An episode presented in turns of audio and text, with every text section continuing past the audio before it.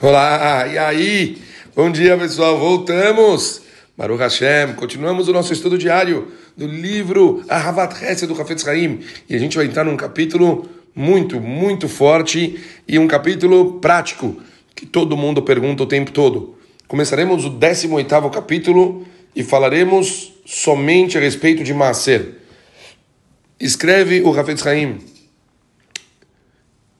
nos capítulos anteriores, demonstramos a virtude que há em separar uma quantia de dinheiro com a finalidade de estar sempre a postos para praticar a mitzvah de Hesed.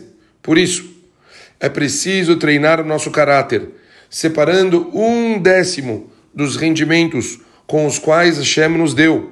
Desse total, devemos despender dois terços em presentes de caridade para pessoas que precisam ou projetos, e um terço deve estar separado em casa ou no escritório para empréstimos sem juros.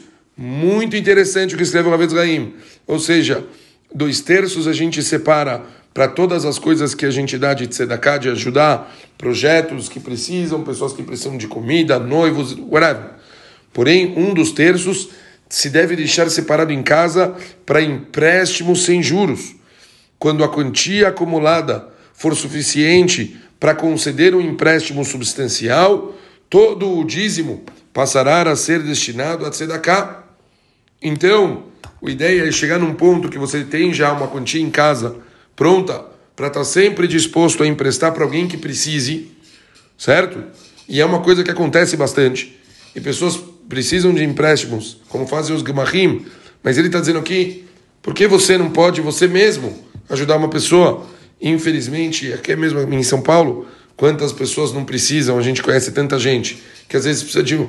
E às vezes são besteiras, putz, precisa comprar uma geladeira, precisa comprar, e não tem. E as pessoas, graças a Deus, conseguem fechar mês, mas compras a mais já fica difícil. E o que? Vai se comprometer num GMAR que dá valores altos, às vezes a pessoa quer uma coisa pontual.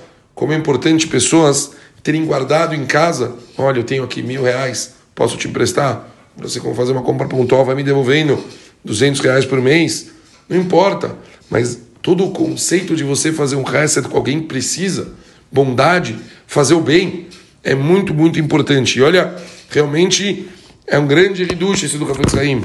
Deixar separado em casa ou no escritório só para empréstimos sem juros. Continua o Café Saim. A prática do Macer é especialmente significativa. Como escreve Agmará, dê o Macer e você enriquecerá. É proibido testar Hashem em qualquer aspecto da vida, contudo, é permitido fazê-lo quando se toca no tema de caridade, pois todas as nossas escrituras falam, trazem o dízimo todo a casa do tesouro para que haja mantimentos para a gente na minha casa, quer dizer, no, no Mishkan, no Beit HaMikdash. E provaei-me nisso, fala Hashem. Então, eu não vou abrir as janelas do céu e não derramar sobre vós uma bênção até que não haja limite. Faz você a sua parte, Boreolam vai fazer a dele e vai te dar sem fim. Tanto, tanto, tanto que as pessoas precisam. Continua o Rav Os requisitos para a doação de um maaser devem ser cumpridos dessa maneira. Primeiramente, separamos um décimo do nosso capital, isso do que a gente ganha, certo?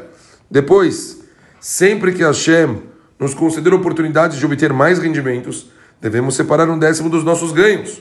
Muitos separam o dízimo dos seus ganhos, mas não do seu capital. Nesse caso, não estão cumprindo a mitzvah de acordo com a orientação da Torá. Primeiramente, a pessoa precisa deduzir um décimo do seu capital. Por causa dos inúmeros pecados, e etc., controla as decisões da pessoa, não lhe permite deduzir uma cena da forma correta. Obviamente, não que você precisa deduzir o capital todo mês, mas uma vez do capital geral e depois dos ganhos, certo? Então, como é importante que a pessoa precisa se acostumar, ainda infelizmente por causa do Yetzirah, muitos não se envolvem com essa mitzvah do melhor jeito possível. Vençam os Yetzarim, se acostumem a separar, deixem todos os dias já aquela continha separada e pronta. Não, não, não deixem, eu digo sempre, que tem um caderno, que tem uma planilha de Excel.